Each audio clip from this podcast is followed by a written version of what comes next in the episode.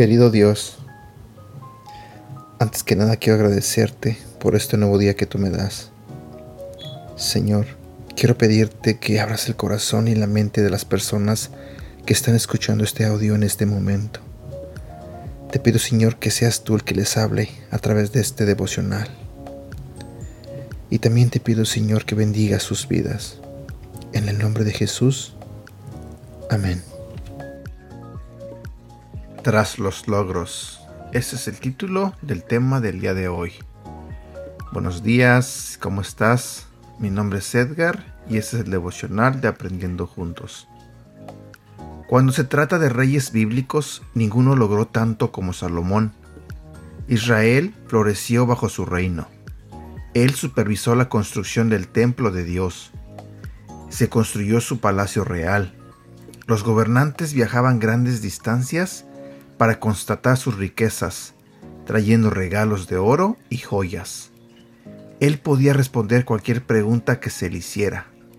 Podía elegir sus mujeres. Él había sido bendecido con todo que se pueda anhelar en la vida.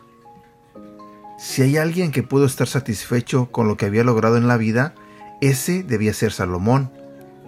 Pero en el libro de Eclesiastés, Salomón pintó un cuadro diferente él dice, aborrecí también el haberme afanado tanto en esta vida.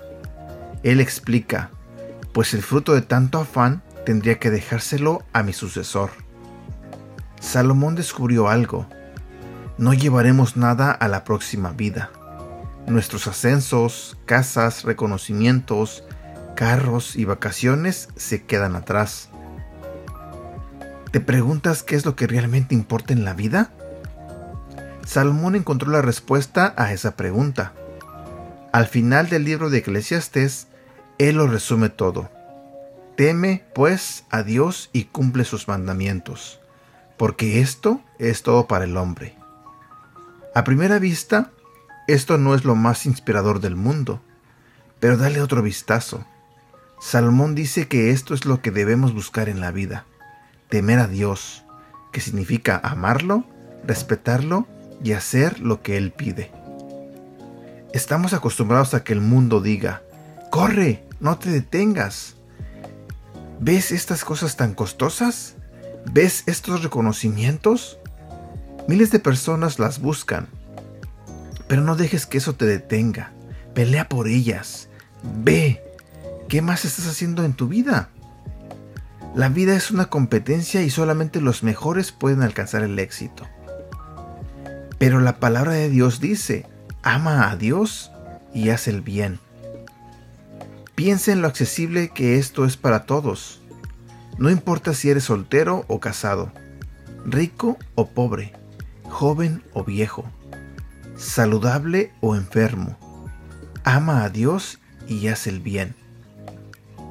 Preguntas para reflexionar. ¿Qué cambiaría hoy si tu única meta en cada situación fuera amar a Dios y hacer el bien? Versículo para recordar. Eclesiastés capítulo 12, versículo 13. Puedo terminar este libro diciendo que ya todo está dicho. Todo lo que debemos hacer es alabar a Dios y obedecerlo.